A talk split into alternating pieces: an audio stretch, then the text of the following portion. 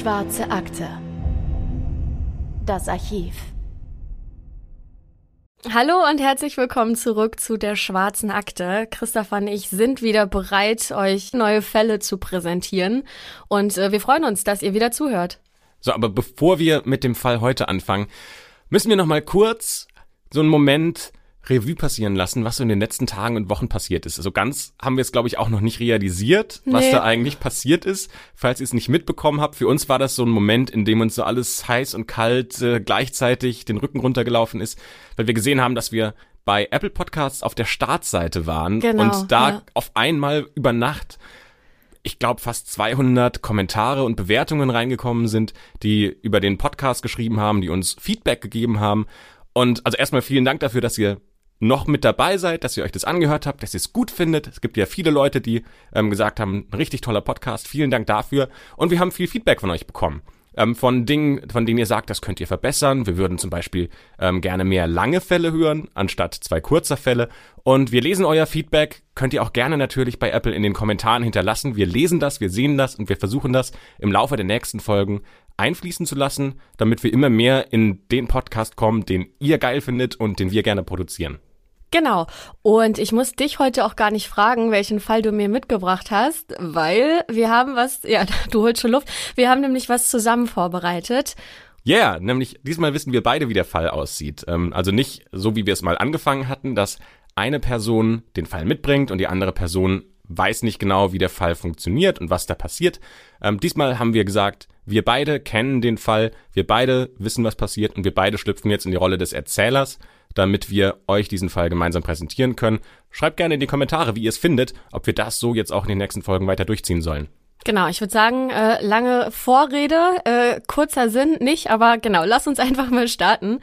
Und zwar, wenn ihr an eine Stadt in den USA denkt, dann denkt ihr wahrscheinlich eher an die großen Metropolen, also ne, New York, LA, Boston, Seattle, die Reihe ist lang. Jetzt geht bei uns hier gerade das Licht Was aus. ist hier los? Äh, gruselige Stimmung, okay. Passt ja zum Mystery Podcast. Sollen wir jetzt einfach so weitermachen? Nee, wir machen das Licht schon an. Ja, das Licht machen wir schon an. Okay, da war hier gerade mal kurz das Licht aus bei uns. Also eigentlich ja die passende Atmosphäre. Ähm, aber genau. Und die USA, die sind ja auch bekannt für ihre Megametropolen, in denen man ja mit tausenden Menschen in der U-Bahn gedrängt steht. Aber dabei gibt es auch viele kleinere, verträumte Örtchen, an denen ein ganz ja eigener Takt schlägt sozusagen. Und für den heutigen Fall reisen wir auch in so ein kleines Städtchen im Mittleren Osten in den USA, nämlich nach Circleville. Die Stadt liegt im Nordosten von Amerika, im Bundesstaat Ohio, und hier leben gerade mal so 15.000 Einwohner. Und wer jetzt glaubt, das ist eine kleine Stadt und die müssen ständig irgendwie in so eine große Metropole, um das zu bekommen, was sie zum Leben brauchen, das stimmt nicht. In dieser kleinen Stadt gibt es alles, was man braucht. Es gibt eine Autowerkstatt, eine kleine Universität sogar, ein Krankenhaus und es gibt sogar eine Tauchschule, bei der man einen Tauchschein machen kann. Also wenn man jetzt jung ist und nicht sagt, ich muss raus in die große weite Welt, man kann da sein Leben verbringen und man muss nicht mal weg in eine große Stadt ziehen. Man kann da sein ganzes Leben lang bleiben und man hat alles, was man braucht. Ich meine, es gibt ja auch genügend Menschen, die dieses Leben in der Kleinstadt lieben. Ähm, ich weiß jetzt nicht, wo du herkommst, Anne. Ich komme aus so einem kleinen Dorf. Ich komme aus einem Dorf, das hat zweieinhalbtausend Einwohner. Die nächstgrößere Stadt, das sind so 30, 35.000 Einwohner. Ich kenne das so ein bisschen, würde ich sagen. Ja, ich auch total. Mein äh, Dörfchen, Städtchen, äh, Kleinstadt, sage ich eigentlich immer, ist doppelt so groß bei knapp 5000. Aber es ist echt alles sehr beschaulich. Jeder kennt jeden. Boah, ja, dieses jeder kennt jeden ist für mich immer so ein bisschen ein Extrem-Ding. Ähm, ich bin das Kind vom Pfarrer im Oh. Dorf. So, und das ist halt überall, wo du hinkommst, dann weißt du schon, ah, okay, das ist der Sohn vom Pfarrer. Und alle Leute kennen mich, aber ich kenne die Leute nicht. Und die kennen Geschichten über mich, die ich äh, quasi nie wusste, dass sie das wissen. Es gibt ein Beispiel, ein, ein äh, kleines Kapitel aus meiner Jugend. Okay. Und zwar habe ich mal mit einem Freund, ähm, da war irgendwie gerade Stadtratwahl, Bürgermeisterwahl, ich weiß es nicht, wir haben NPD-Plakate abgerissen. Und oh, äh, sehr gut. ja, und ähm, wurden dummerweise dabei erwischt. Das war dann wiederum nicht so gut, war jetzt auch kein großes Ding danach. Aber das war so eine Geschichte, die wusste plötzlich jeder von Ja, mir. ja, das macht schnell die Runde, ne? Ja, total. Und dann spricht dich halt jemand drauf an. Und für dich war das irgendwie so, okay, wer weiß davon? Ich weiß davon, mein Ja. Freund weiß davon, meine Eltern wissen davon. Und plötzlich zieht das so seine Kreise Und Leute sprechen dich auf was an, was dir, es ist dir schon unangenehm. Mhm. Also du willst nicht, dass Leute was von dir wissen, was du nicht kontrollieren kannst. Das war ehrlich gesagt für mich so eins dieser, dieser schlimmsten Gefühle, ähm, gerade in so einem Punkt, der halt ein bisschen unangenehm ist. Ja, dieses äh, schlimme Gefühl, das du gerade angesprochen hast, das ist auch das Gefühl, das Mary Gillespie an einem Tag im Jahr 1976 bekommt, als sie nämlich zum Briefkasten geht. Also ne, eigentlich ein ganz normaler Vorgang. Und Mary lebt ein ganz normales Leben. Sie ist verheiratet mit Ron, hat Kinder und sie hat auch einen festen Job.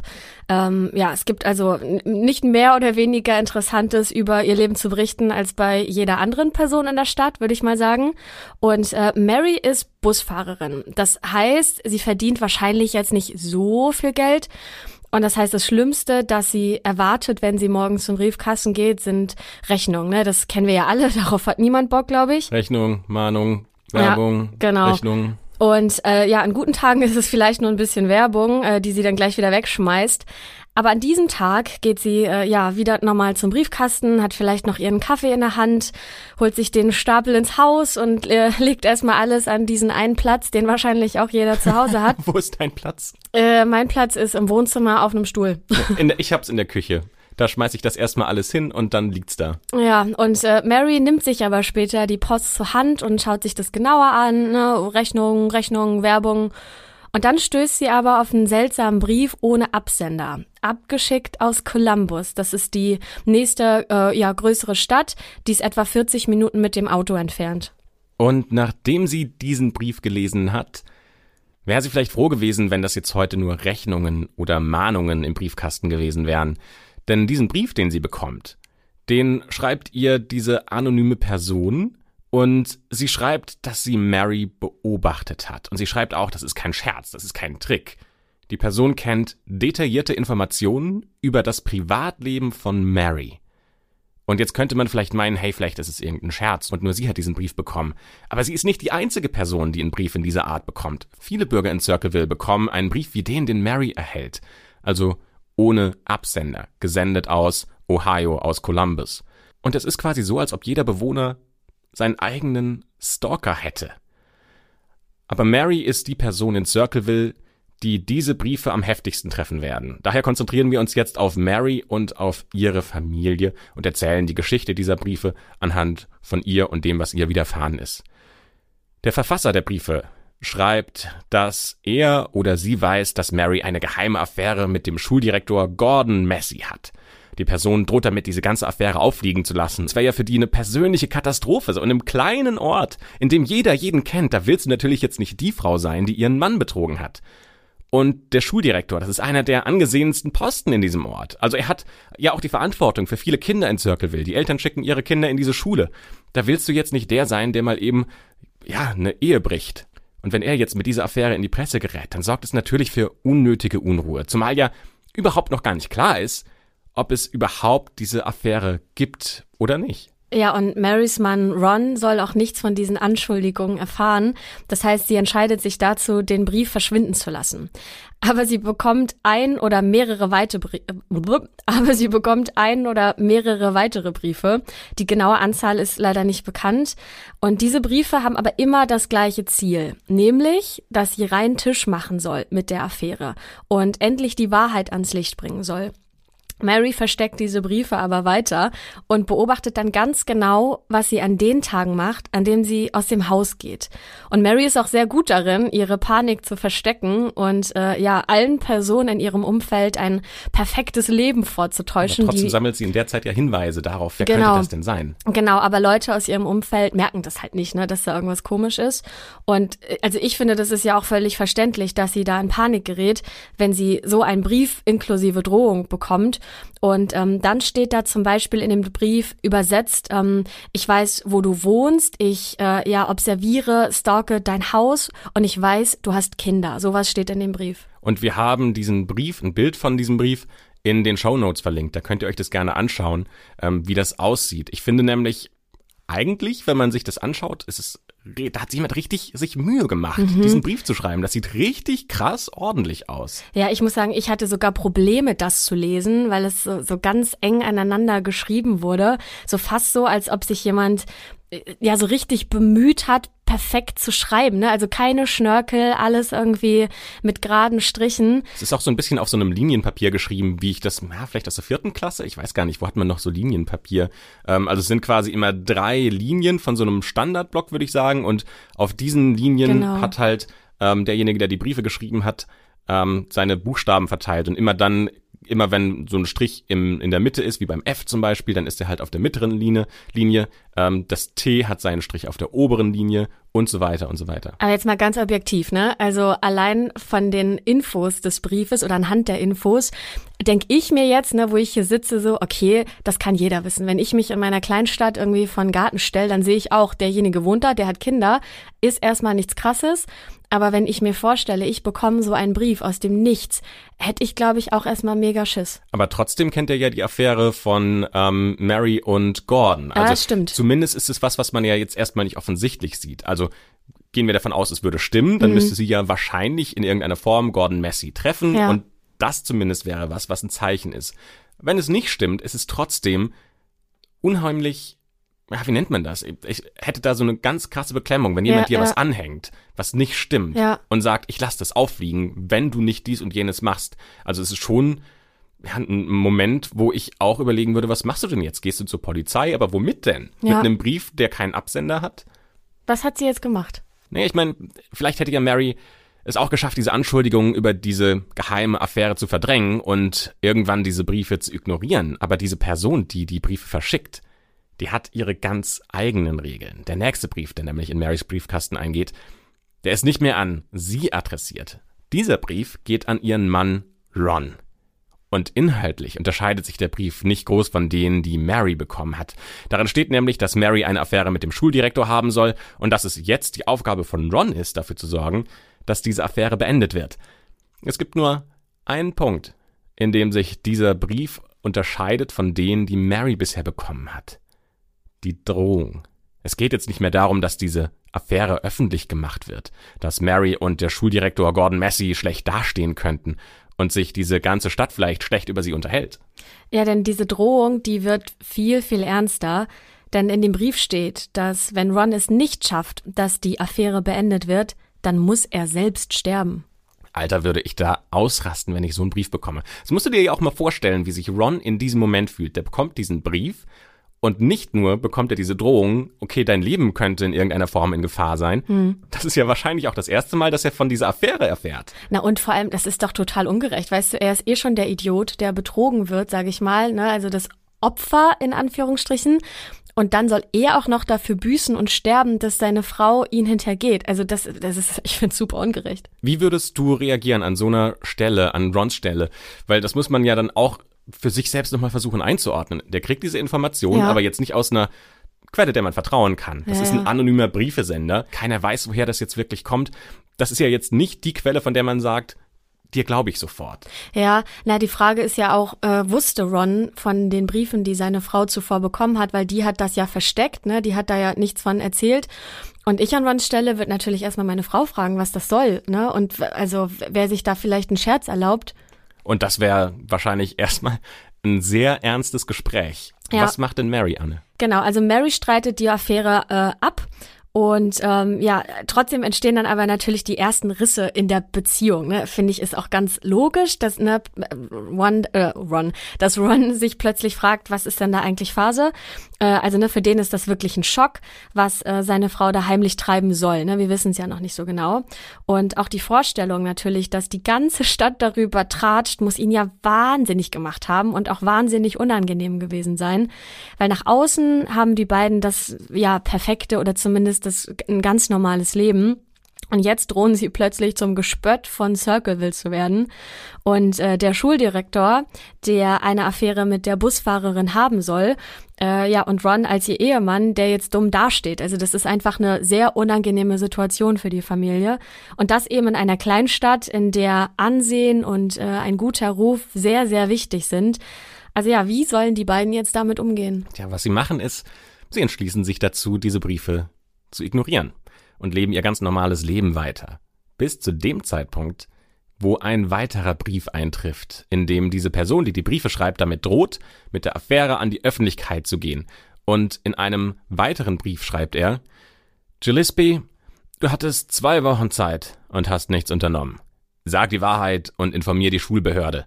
Falls nicht, werde ich die Informationen selbst verbreiten. Im Fernsehen, im Radio, auf Postern, auf Schildern, so lange, bis die Wahrheit endlich ans Licht kommt. Also wirklich, ne, wie reagiert man denn auf sowas? Ich kann mir das irgendwie gar nicht vorstellen. So viele Briefe mit solchen Drohungen zu bekommen, nimmt man das ernst, nimmt man das auf die leichte Schulter und lacht darüber? Wahrscheinlich Aber du willst nicht. ja auch nicht so einem Erpresser einfach nachgeben und sagen, keine Ahnung, du ziehst zum Beispiel um. Ja, ja, genau.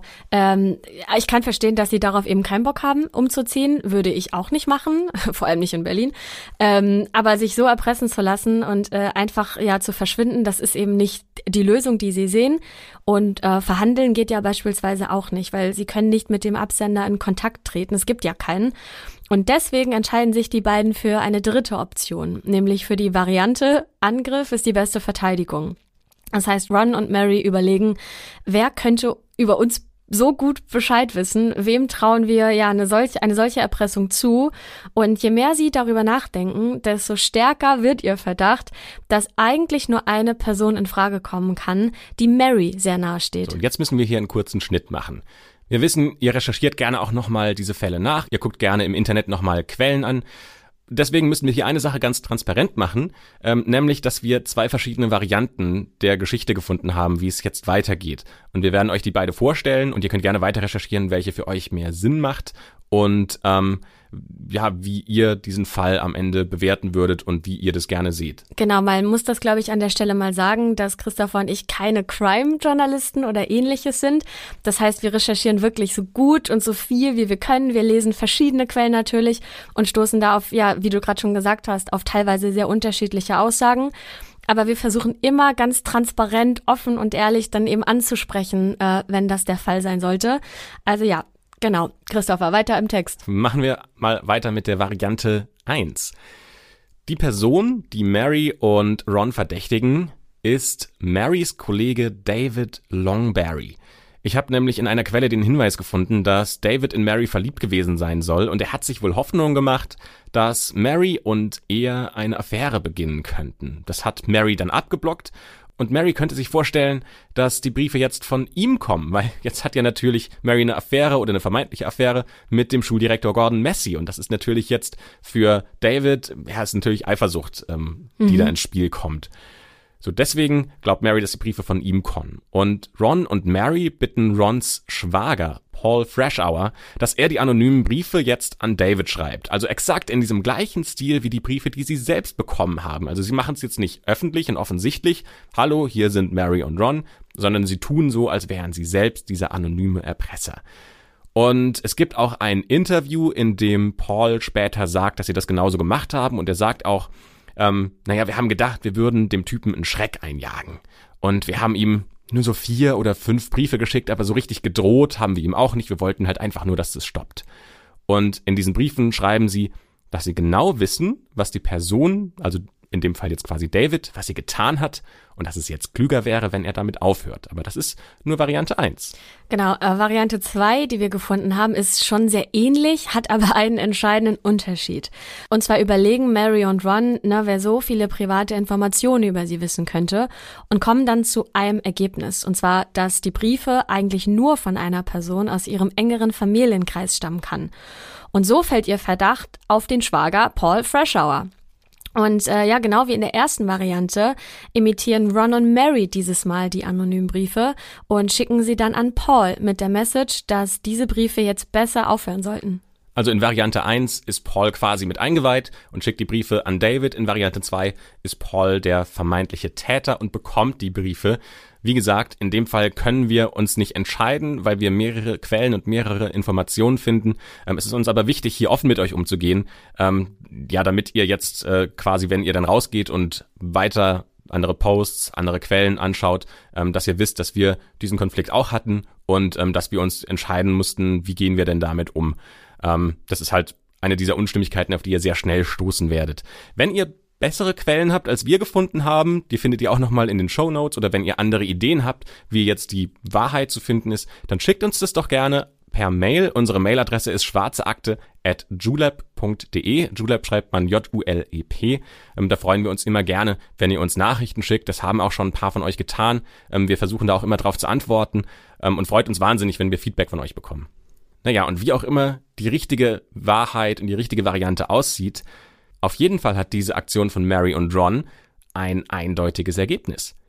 Diese Briefe hören auf. Über mehrere Wochen hinweg erhalten die Gillisbys dann keine weiteren Briefe mehr. Und sie hätten den Vorfall fast schon vergessen können, bis am 19. August 1977 um ja circa 22.30 Uhr am Abend das Telefon klingelt. Ron ist am schnellsten und hebt ab. Und wer angerufen hat und worüber er mit dem Anrufer gesprochen hat, ist bis heute leider nicht bekannt. Aber dieser Anruf, der muss Ron davon überzeugt haben, dass er jetzt ganz genau weiß, wer die Briefe an seine Familie geschickt hat. Ron glaubt nämlich, die Stimme des Anrufers erkannt zu haben. Und ne, natürlich ist er jetzt plötzlich aufgebracht und äh, emotional aufgeladen. Und der verabschiedet sich noch schnell von seinen Kindern und äh, sagt ihnen, dass er sich jetzt auf den Weg machen wird, um den Absender der Briefe zu konfrontieren. Und er schnappt sich auch noch seine Waffe und steigt dann in seinen rot-weißen Pickup. Und das, obwohl der Briefeschreiber zuvor ausdrücklich klargemacht hat, dass er auch den Pickup genauestens beobachtet. Er steigt also in diesen Pickup, fährt los und nur wenige Meter weiter, nur kurze Zeit später, ist Ron tot. Sein Pickup ist gegen einen Baum gerast. An einer Kreuzung, die er eigentlich ziemlich gut kennt. Also er muss die Kontrolle über sein Auto verloren haben. Und diesen Fall übernimmt Sheriff Dwight Radcliffe. Der findet heraus, dass irgendwo auf dem Weg zwischen der Wohnung und der Kreuzung Ron einen Schuss aus seiner Waffe gefeuert haben muss. Also haben wir es hier nicht nur mit einem skrupellosen Stalker und Erpresser zu tun, sondern auch mit einem Mörder?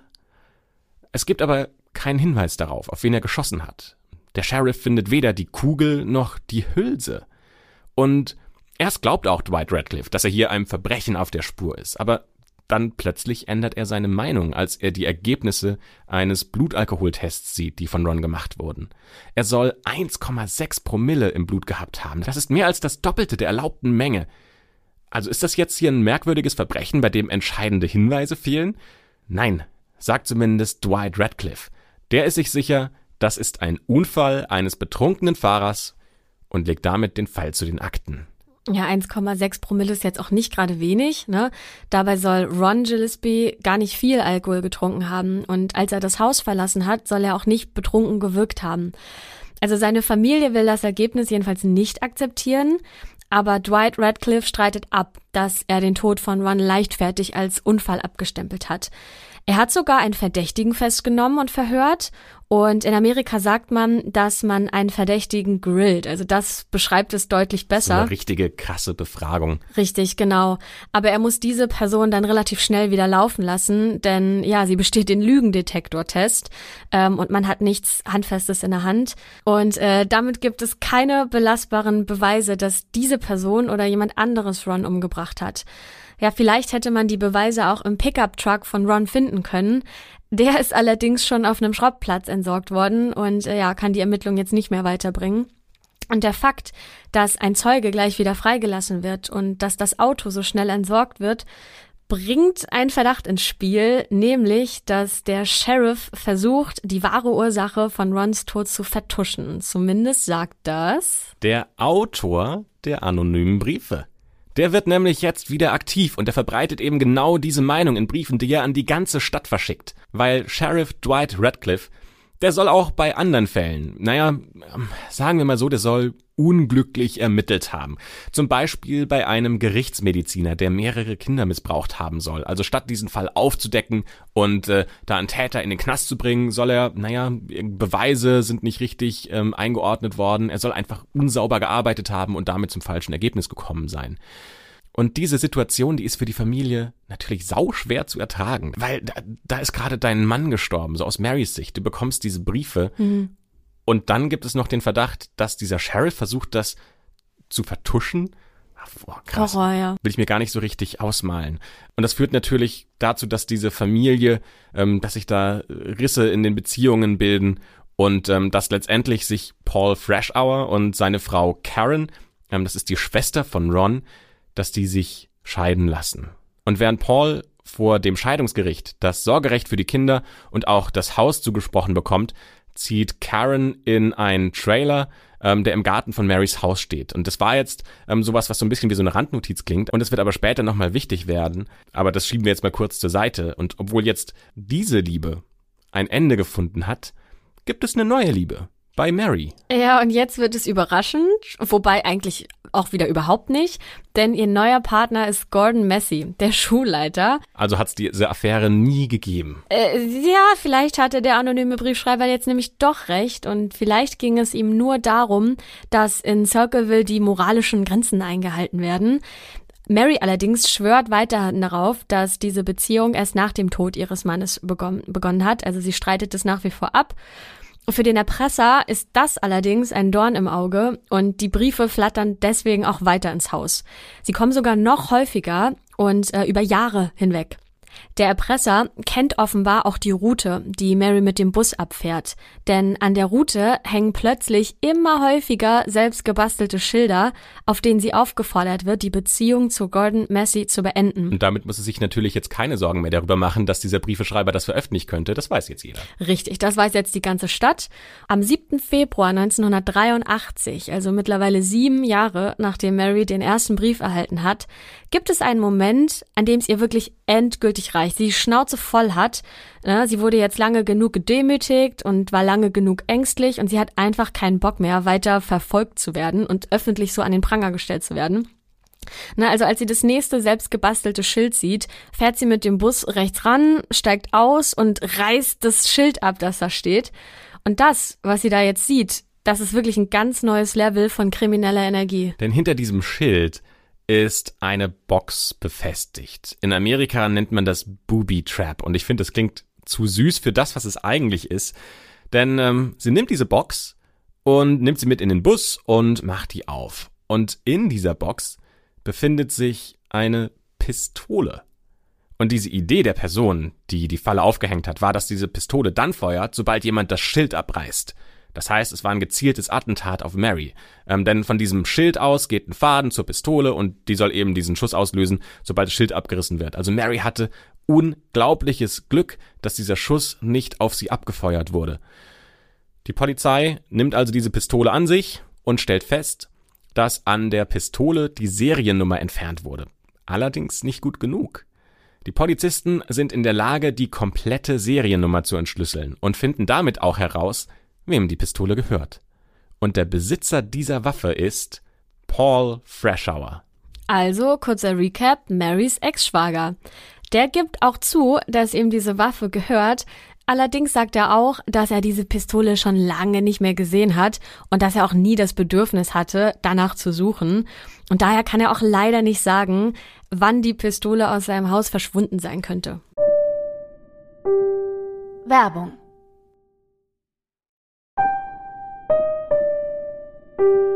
Werbung Ende. Hm, ist jetzt Paul Täter oder Opfer? Ich finde das schwierig zu sagen. Also wenn du eine Waffe hast, gibt's da nicht Gesetze? Auch in den USA kannst du doch nicht eine Waffe irgendwo einfach so rumliegen lassen und dann sagen, ach, die lag in meiner Garage, keine Ahnung, wann die weggekommen ist. Ja, das fand ich auch ein bisschen merkwürdig, weil das war auch genau mein Gedanke, den ich hatte, so, wieso sucht man seine Waffe nicht? Also wie gefährlich ist das denn, wenn zum Beispiel Nachbarskinder oder seine eigenen Kinder vielleicht seine Waffe geklaut haben, um damit zu spielen und ihm ist das einfach egal. Vielleicht hat er ja auch Munition und Waffe getrennt gelagert und hat sich da keine Gedanken drüber gemacht. Aber allein die Vorstellung, dass er in seiner Garage eine Pistole liegen mhm. hat und gar nicht mehr weiß, wo die eigentlich ist. Und dann auch noch dieses komische, die Seriennummer ist nur so ja, ganz schlecht weggemacht worden, weggefeilt worden. Na und vor allem Mary ist ja immer noch Familie, ne, obwohl er sich hat scheiden lassen. Und wenn quasi ein Teil seiner Familie mit seiner Waffe plötzlich bedroht wird also verstehe ich nicht, dass er da so gechillt sein kann, ne? Ja, das passt auch auf jeden Fall zu dem Verdacht, den Pauls Ex-Frau Karen hat. Ähm, denn sie verdächtigt ihren Mann, dass er das die ganze Zeit gewesen sein könnte, ne? dass er die Briefe eben geschrieben hat und äh, Mary und Ron erpresst hat. Und sie erzählt diesen Verdacht auch Mary, die wiederum dann zur Polizei geht damit. Damit und sind ja schon mal zwei Beweise. Also richtig. zumindest diese Poli äh, Zumindest die Waffe ist so ein Beweis, auch wenn er das abstreitet. Und jetzt die Aussage seiner Ex-Frau, auch wenn die natürlich emotional vorbelastet ist. Genau. Und diese Punkte, die sorgen dann dafür, dass Paul auch einen Test durchlaufen muss, in dem seine Handschrift überprüft wird. Und Paul sagt später, dass er die Originalbriefe vorgelegt bekommen hat und dass er diese Briefe dann nachschreiben musste und dabei eben versuchen sollte, den Stil der Briefe so genau wie möglich nachzuahmen. Manchmal soll er nur einzelne Worte schreiben, manchmal ganze Sätze. Und manchmal bekommt er auch nur die Worte vorgelesen und soll sie dann aufschreiben. Dieses Verfahren sorgt Jahre später für große Kritik, denn diese Methode, so wie das getestet wurde, die soll extrem unsauber sein und die soll gar keine konkrete Aussage darüber treffen können, ob denn jetzt Paul tatsächlich diese Briefe geschrieben hat oder nicht. Denn natürlich versucht jeder, der diesen Test durchläuft, so gut wie möglich das Ergebnis zu imitieren. Das ist ja das, was die Polizei von dir erwartet. Das Einzige, was dieser Test aussagt, ist, Paul könnte die Briefe geschrieben mhm. haben. Aber es hilft halt nicht so richtig weiter. Trotzdem hält das die Staatsanwaltschaft nicht davon ab, Paul anzuklagen. Also 24. Oktober 1983 sitzt Paul Freshour wegen versuchten Mordes an seiner Schwägerin Mary Gillespie auf der Anklagebank. Allerdings nur wegen dieses versuchten Mordes, wegen der Booby Trap. Also nicht wegen dem Mord an Ron und auch nicht wegen der Briefe, die ganz Circleville über Jahre hinweg in Panik versetzt haben. Diese Briefe aber, die werden als Beweismittel eingesetzt. Und es gibt einen Experten für Handschriftanalyse, der in diesem Verfahren ähm, ja, mit, mit dazugerufen wird. Und der kommt zu dem Ergebnis, dass alle Briefe und auch alle Schilder, die dann an der Route von Mary aufgehängt wurden, dass die nur von einer einzigen Person geschrieben sein können. Also wir müssen es hier mit einem Einzeltäter zu tun haben. Und er sagt auch, diese Person muss Paul sein. Denn seine Handschrift würde auch zu den Proben passen, die er anfertigen musste. Und auch Mary sagt gegen Paul aus und erzählt von dem Verdacht, den Karen ihr gegenüber geäußert hat. Und außerdem sagt auch der Chef von Paul, dass sich dieser an dem Tag, an dem die Falle aufgehängt wurde, einen Tag frei genommen hatte. Paul hat zwar ein solides Alibi für diesen Tag, aber das reicht nicht aus, um die Jury von seiner Unschuld zu überzeugen. Die Jury entscheidet nämlich, dass Paul die Höchststrafe erhält. Das heißt, er muss wegen versuchten Mordes für sieben bis 25 Jahre ins Gefängnis. Wenn nun also Paul der gesuchte Schuldige ist, dann müssen die Briefe ja eigentlich aufhören. Und in der kleinen Stadt Circleville kehrt auch ab dem Moment endlich Ruhe ein, nachdem die Zellentür hinter Paul Freshour zufällt. Ja, es wäre so schön gewesen, aber es kommt halt doch ganz anders. Die Briefe hören nämlich nicht auf. Im Gegenteil, es werden immer mehr Briefe. Und mittlerweile ist nicht nur Circleville betroffen, sondern das ganze Gebiet, in dem Circleville liegt, da werden die Briefe hin verschickt. Ja, die Details, die darin genannt werden, die werden immer bizarrer und verstörender. Zum Beispiel ähm, wird gegen den Staatsanwalt, der die Anklage gegen Paul geführt hat, der wird beschuldigt, eine schwangere Lehrerin umgebracht zu haben. Und wenn die Polizei jetzt nicht anfängt, gegen diesen Staatsanwalt zu ermitteln, dann wird derjenige, der die Briefe schreibt, Knochen eines verstorbenen Babys aus einem Grab holen und sie zur Polizei schicken. Naja, also es ist so, als ob nichts diesen Briefeschreiber aufhalten kann. Und natürlich fragen sich die Bewohner und auch die Polizei und auch die Gefängniswärter, wenn Paul Freshour die Person ist, die diese ganzen Circleville-Briefe verschickt hat, wie macht er das noch aus dem Gefängnis raus? Aber die Gefängnisleitung ist sich sicher, es gibt keinen Weg, keine Möglichkeit, wie Paul aus dem Gefängnis heraus unbemerkt Briefe verschicken kann. Ja, sogar ganz im Gegenteil, denn Paul bekommt selbst Briefe vom anonymen Briefschreiber zugeschickt. Und in einem dieser Briefe steht, ich zitiere oder ne, ich übersetze, Wann verstehst du endlich, dass du da nicht mehr rauskommst? Ich habe es dir doch schon vor zwei Jahren gesagt. Wenn wir den Auftrag an sie geben, dann führen sie noch durch. Hörst du überhaupt nicht zu? Und auch diesen Brief haben wir euch in den Show Notes verlinkt, da könnt ihr ihn euch auch anschauen. Und das erste, was mir aufgefallen ist, ist, ich finde die Handschrift von dem ersten und dem zweiten Brief sieht für mich vollkommen unterschiedlich aus. Ich würde behaupten, aus meiner nicht professionellen Handschriftexpertenanalyse, ähm, das sind zwei unterschiedliche Schreiber. Ja, sehe ich auch so, weil es nicht mehr so schön ordentlich geschrieben wurde, ne? so wie wir das vorhin besprochen haben oder beschrieben haben mit geraden Strichen. Es wirkt schon ein bisschen äh, krakeliger, oder? Ja, aber trotzdem noch darauf bedacht, so alles in so ich, ich würde es Boxschrift nennen. Also alles hat irgendwie so die gleiche Höhe und versucht die gleiche Breite zu halten. Aber eine Sache ist mir aufgefallen. Na? Und zwar steht ja in diesem ähm, Brief, also wenn man das auf Englisch liest, ähm, when we set them up, they stay set up. Wer ist denn wir? Ja, when also- we? Genau, sind es mehrere Personen oder ich habe mich eher an dem Wort Auftrag äh, ja äh, festgehangen. Was für ein Auftrag? Das ist natürlich jetzt so ein bisschen ähm, auch äh, an der deutschen Übersetzung ähm, mangelt es. Also das, das Originalzitat ist When we set them up, they stay set up. Und ähm, so wie ich das interpretiere, geht's da in dem Fall tatsächlich jetzt um, um quasi die ganzen Behörden und alles drumherum. Okay. Aber ich finde schon krass, dass sich jemand die Mühe macht, um Paul, der im Gefängnis sitzt, für diesen Fall, halt noch zu verhöhnen und sich lustig über den zu machen. Ja, genau das ist es. Das stimmt. Ich meine, da sitzt ein Typ im Gefängnis. Ob er nun was getan hat oder nicht, das sei jetzt mal kurz dahingestellt, ne? Aber ja, dass sich jemand den Scherz erlaubt, sozusagen, ihm dann auch noch selber oder ihn selbst mit diesen Briefen zu konfrontieren, das ist schon, also ich will jetzt nicht sagen witzig, aber du weißt, glaube ich, was ich meine. Ja, es, ist, es hat so eine gewisse Ironie. Ja, Und Ironie, genau. Paul ist jetzt, äh, sitzt natürlich im Gefängnis und der, der kriegt jetzt alle Sicherheitsmaßnahmen aufgebrummt. Also diese Briefe gehen ja weiter, das heißt, der muss zeitweise in Isolationshaft, da guckt jeder genau drauf, was macht er den ganzen Tag, der darf quasi jeden Brief, den er schickt und den er bekommt, wird vorher nochmal durchgelesen, damit jeder ausschließen kann, ähm, dass er gerade in diesem Moment Briefe verschickt. Ja, da fragen wir uns jetzt, glaube ich, alle, haben sie die falsche Person verurteilt? Also sitzt da der falsche Mann im Gefängnis? Paul ist jedenfalls für die nächsten sieben Jahre ein Musterinsasse. Der befolgt alle Befehle, er lässt sich nicht in Streitereien verwickeln, er verhält sich wirklich absolut vorbildlich und stellt daher auch den Antrag, den Rest seiner Strafe auf Bewährung auszusetzen, womit er wieder freikommen könnte. Das Gericht lehnt diesen Antrag allerdings ab, mit der Begründung, dass die Menschen in Circleville immer noch merkwürdige Briefe erhalten. Nach sieben Jahren Ja. immer noch. Genau, und obwohl Paul ja die ganze Zeit über in Haft sitzt und äh, alle Briefe, die er schreibt und erhält, kontrolliert werden. Ne? Also äh, alles, was nach was rausgeht und was reingeht, wird eben kontrolliert. Und das reicht aber trotzdem nicht aus, um ihn wieder in die Freiheit zu entlassen. Erst im Mai 1994, nach über zehn Jahren in Haft, wird Paul Freshour auf Bewährung entlassen. Also du hast schon die richtige Frage gestellt. Ist Paul selbst ein Opfer des Circleville-Erpressers geworden? Kann man beweisen, dass die Polizei bewusst Hinweise unterschlagen hat, die Paul entlastet hätten? Es gibt nämlich einen Journalisten, der genau das behauptet. Der hat sich die Akten des Verfahrens gegen Paul angeschaut und der stellt fest, dass ein ziemlich wichtiger Punkt in dem Verfahren gar nicht angesprochen wurde.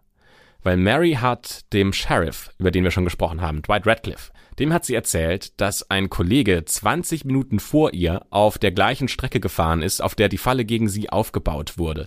Und diesem Kollegen ist ein Auto am Straßenrand aufgefallen, genau an der Kreuzung, an der diese Falle montiert wurde. Es ist ein knallgelber Pickup und auf diesem Pickup steht ein schlanker Mann mit blonden Haaren und als der Bus an ihm vorbeifährt, da tut er gerade so, als würde er sich am Straßenrand erleichtern und er versucht auf jeden Fall unerkannt zu bleiben. Und diese Beschreibung, blond und schlank, die passt halt überhaupt nicht zu Paul. Und dieser Journalist behauptet, dass es sogar noch einen weiteren Verdächtigen in diesem Verfahren gab und wenn man gegen den weiter ermittelt hätte, dann hätte man rausfinden können, dass dessen Bruder einen knallgelben Pickup fährt. So, ob jetzt dieser Verdächtige David Longberry ist, den wir schon vorher im Fall angesprochen haben oder nicht, das haben wir jetzt nicht rausfinden können. Ähm, das heißt, es bleibt ein anonymer Verdächtiger. Ja, und nachdem Paul jedenfalls aus der Haft entlassen wurde, erhalten die Bewohner in und rund um Circleville weniger Briefe. Die amerikanische Fernsehsendung Unsolved Mysteries, also ja sowas wie das amerikanische Aktenzeichen XY, Also mehr auf Entertainment wahrscheinlich, ja, also geht ein bisschen mehr darum, quasi die Fälle zu erzählen Genau. und nicht äh, so die richtige Lösung zu finden. Ja, und die wollten über den Fall einen TV-Beitrag drehen. Und als sie beginnen, über diesen Fall zu recherchieren, bekommt auch die Redaktion einen Brief ohne Absender, verschickt aus Columbus, Ohio. Und darin steht, vergesst Circleville, Ohio. Wenn ihr nach Ohio kommt, werdet ihr dafür bezahlen. Und der Absender benutzt dafür den Begriff UL Sickos will pay. Wir haben dafür leider keine wörtliche Übersetzung gefunden und vorher hat der Circleville-Erpresser auch keine spanischen Begriffe verwendet. Die Karte ist jedenfalls unterzeichnet mit The Circleville Writer. Seit 1994 ist kein weiterer Brief verschickt worden.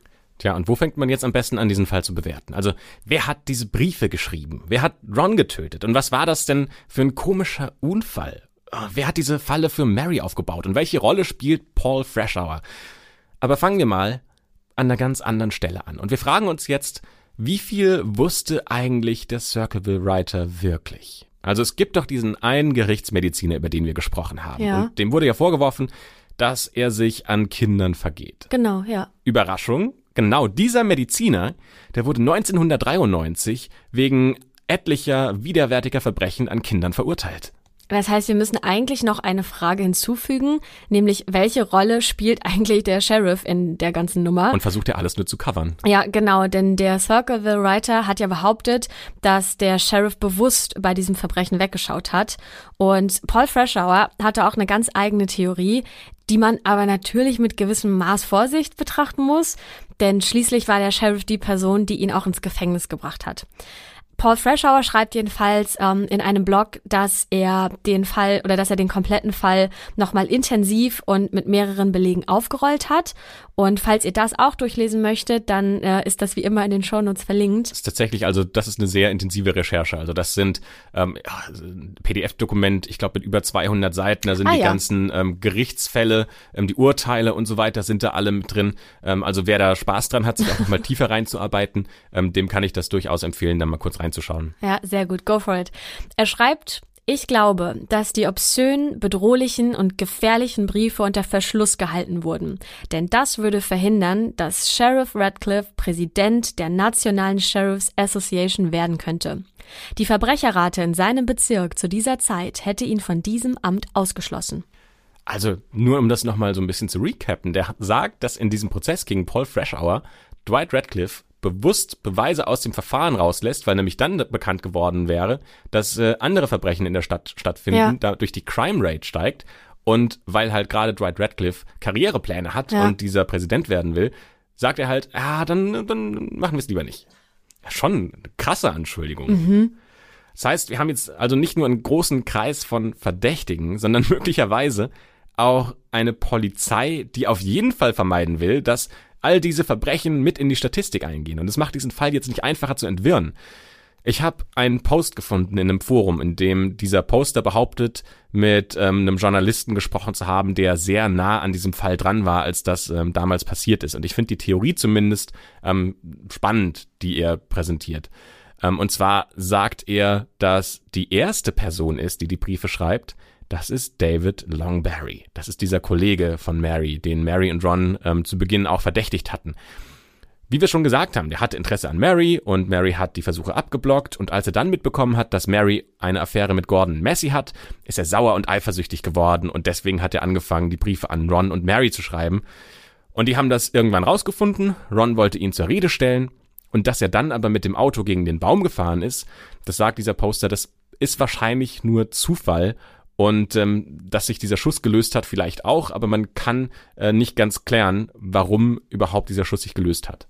Ja, bringen wir noch mal Karen ins Spiel, denn die hatte ihre eigenen Gründe, warum sie für all das ihren Ex Paul ins Spiel gebracht hat und ja, ihn letztendlich ja zum Hauptverdächtigen auch gemacht hat. Ihr erinnert euch vielleicht, dass Paul das Haus und die Kinder zugesprochen bekommen hat nach der Scheidung. Und äh, vielleicht um diesen Punkt nochmal kurz aufzugreifen, ähm, wir hatten ja gesagt, dass dieser Scheidungsprozess auch nochmal relevant wird, ähm, und zwar genau an dieser Stelle, ähm, weil nämlich Paul später sagt, naja, hätte Karen von Anfang an vermutet, dass ich der Circleville-Schreiber bin, Ja. warum sagt sie es nicht schon in diesem Scheidungsprozess? Wir hatten doch schon ein Gerichtsverfahren, in dem gegen uns quasi geschaut wurde, wie wiegen wir das alles auf. Da hätte sie das schon anbringen können. Und dann aber erst in dem Verfahren, wenn es tatsächlich gegen mich geht, das ist komisch. Ja, und möglicherweise war sie einfach verbittert, ne, und total sauer auf Paul. Und einige der Briefe, die der Circleville Writer verschickt hat, waren mit einer Schreibmaschine geschrieben. Und interessanterweise hat sich Karen eine Schreibmaschine bei Pauls Schwester ausgeliehen, um angeblich ein Buch zu schreiben. Die Schwester hat sich dann noch gewundert, weil ihr Karen nicht wie eine Schriftstellerin vorgekommen ist, hatte aber nicht weiter nachgefragt. Und während Paul zwar keinen knallgelben Pickup besitzt, hatte Karen aber einen Bruder, der genauso einen hat. Also haben wir vielleicht mit Karen die Täterin gefunden und nicht nur Mary und Ron, sondern auch Paul Freshour sind Opfer in diesem Fall. Das musst du dir auch mal vorstellen, dass jetzt jemand diesen ganzen Fall plant und riskiert, Mary zu töten mit dieser Falle, nur um das dann Paul anzuhängen. Mhm. Ist auch schon richtig Bisschen krass. crazy, ja. ja. Ich habe in einem anderen Forum einen Kommentar von einer Person gefunden, ähm, die genau das Gegenteil schreibt. Diese Person schreibt, ich bin aus Ohio und ich kenne ganz viele Leute aus Circleville und die meisten glauben, dass Paul Freshour der Briefeschreiber war, weil er mochte Verschwörungstheorien und er glaubte, dass die Regierung hinter ihm her war. Und Leute, die ihn kannten, die haben ihn schon ganz früh verdächtigt. Und die Briefe, die verschickt wurden, während er im Gefängnis saß, das hätte ja auch einfach nur ein Familienmitglied sein können oder ein Sympathisant. Und diese Person schreibt auch wörtlich, das hier ist Ohio. Wir haben hier nicht allzu viel komplizierte Verbrechen. Okay, das heißt, halten wir fest, Paul Freshour wurde wegen des versuchten Mordes verurteilt, aber der wahre Circleville-Briefschreiber wurde nie 100%ig aufgedeckt. Nein, da gibt es keinen eindeutigen. Also dieser Journalist, der die erste Vermutung aufgestellt ja. hat, dass der erste Circleville-Writer ähm, David Longberry gewesen sein könnte, der sagt ja, quasi impliziert damit auch, dass es auch mehrere Autoren gewesen sein könnten. Ja. Also ich glaube schon, wenn so ein Phänomen auftritt, dann irgendwann gibt's halt diese Trittbrettfahrer, mhm. ähm, die sich entweder einen Spaß draus machen oder die sagen, ja, jetzt fühle ich mich auch mal mächtig und ich schreibe jetzt diese Briefe. Vielleicht gibt's dann Leute, ähm, die das an ihre Freunde schreiben, die ihnen mal Geheimnisse erzählt haben und denken, das wäre lustig. Ja.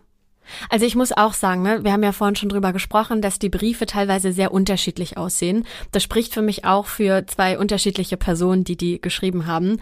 Und es sind ja so viele Sachen passiert. Und ähm, ich muss auch sagen, mein erster Gedanke hing damals an dem Schuldirektor, ne, der die Affäre mit Mary hat. Dem ist ja auch daran gelegen, dass sie sich von ihrem Mann trennt, ne, damit die endlich zusammen sein können. Und ähm, du hast ja auch an der einen oder anderen Stelle erwähnt, dass Rons Unfall vielleicht wirklich ein Unfall war.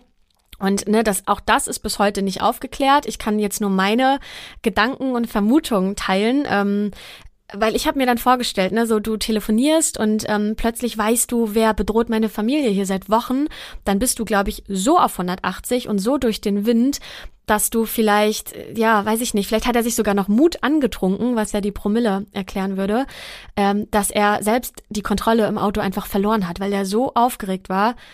Das erklärt für mich zwar trotzdem nicht, warum der Schuss sich gelöst hat, muss ich gestehen, aber ich könnte mir tatsächlich vorstellen, ähm, dass das ja ein echter Unfall war, oder? Was meinst du? Ehrliche Antwort, ich weiß gar nicht, ob das so eine krasse Rolle spielt. Für mich sind die wichtigen Fragen eigentlich zwei. Zum einen, welche Rolle spielt Dwight Radcliffe, ja. der Sheriff? Und zum zweiten, ist Paul Freshour Täter oder Opfer? Mhm. oder beides vielleicht. Ja, das äh, ist ja ganz häufig bei so Geschichten, dass du nicht immer nur auf einer Seite stehst ich kann es nicht beurteilen, muss ich ehrlich sagen. Also ich glaube, in dieser, wenn man sich diesen Blog von Paul Freshour durchliest, also ja. es sind tatsächlich auch, ich glaube, nur noch vier Einträge oder fünf Einträge, die halt alle irgendwie PDFs beinhalten mit verschiedenen ähm, ja, quasi Abdrucken von Urteilen mhm. und so. Ähm, und eins davon ist extrem ausführlich. Das hat für mich so eine Verbittertheit, ähm, von der ich sagen würde, die hast du eigentlich nicht, wenn du Täter bist. Mhm. Also das ist ja quasi schon so ein persönlicher, eine Art persönlicher Rachefeldzug gegen diesen Sheriff Dwight Radcliffe. Wäre für mich jetzt so ein Indiz, dass ich sagen würde, okay, ich kann mir schon vorstellen, ähm, dass wenn du so von der Justiz getroffen wirst, ja. dass du in Haft sitzt, dass immer noch Briefe geschrieben werden, man dich aufs Schärfste kontrolliert und trotzdem noch glaubt, dass du das bist, ich glaube schon, dass das viel mit dir macht. Das kann ja auch ein Zusammenspiel sein. Ne? Also ich meine, dass der Sheriff das alles irgendwie unter Verschluss halten möchte, ist ja die eine Sache, aber trotzdem ist ja was passiert im Vorfeld. Also es gibt dann ja einen Täter. Ne? Vielleicht war das ein Zusammenspiel. Und ich muss auch sagen, es ist ja das eine, ähm, Leuten Briefe zu schreiben und sie zu bedrohen und auf der anderen Seite Leute umzubringen. Ne? Also Ron ist gestorben, ob das jetzt damit zusammenhängt oder nicht, keine Ahnung. Aber dass man Mary mit der Waffe bedroht hat, das ist ja wirklich passiert. Also das hat jemand dort platziert. Und ne, da habe ich mich auch gefragt, war das wirklich der gleiche, der also Briefschreiber und ähm, der die Waffe platziert hat, ist das eine und dieselbe Person? Oder muss man das doch getrennt betrachten? Also vielleicht ist das Ganze echt ein Zusammenspiel von mehreren Personen, die ja verrückt sind und Scheiße gebaut haben, oder? Ich glaube tatsächlich, dass es auch, also bin ich ganz bei dir, das war nicht nur eine Person. Ich glaube auch, das waren mehrere Personen. Ja. Und äh, tja, wie, wie das zu bewerten ist, ganz schwierig. Ich traue mich nicht zu, mir ein Urteil dazu bilden. Ja, das machen wir ja auch nicht. Ne? Deswegen nochmal an der Stelle der Hinweis, das sind äh, unsere Vermutungen, das sind unsere Meinungen und äh, wir sind total gespannt äh, zu hören, was ihr denkt. Ähm, das ist total interessant, was ihr uns teilweise schreibt, weil ihr ganz andere Ideen manchmal habt ähm, und ganz andere Ansätze. Deswegen bitte schreibt es uns, äh, das würde uns sehr freuen. Entweder in den Kommentaren ähm, bei Apple Podcast. Da könnt ihr in die Kommentare schreiben, gerne mit einer 5-Sterne-Bewertung, das würde uns sehr freuen. Oder wie gesagt per Mail an schwarzeakte.julep.de. Julep schreibt man J-U-L-E-P, steht auch nochmal in den Show Notes. Ähm, da findet ihr, wie gesagt, auch nochmal alle Quellen und Hinweise, damit ihr euch selbst ein Bild von diesem Fall machen könnt. Tja, und uns bleibt nur noch zu sagen, für heute schließt sich die schwarze Akte. Und wir freuen uns, wenn ihr das nächste Mal auch wieder mit dabei seid. Bis dann. Ciao.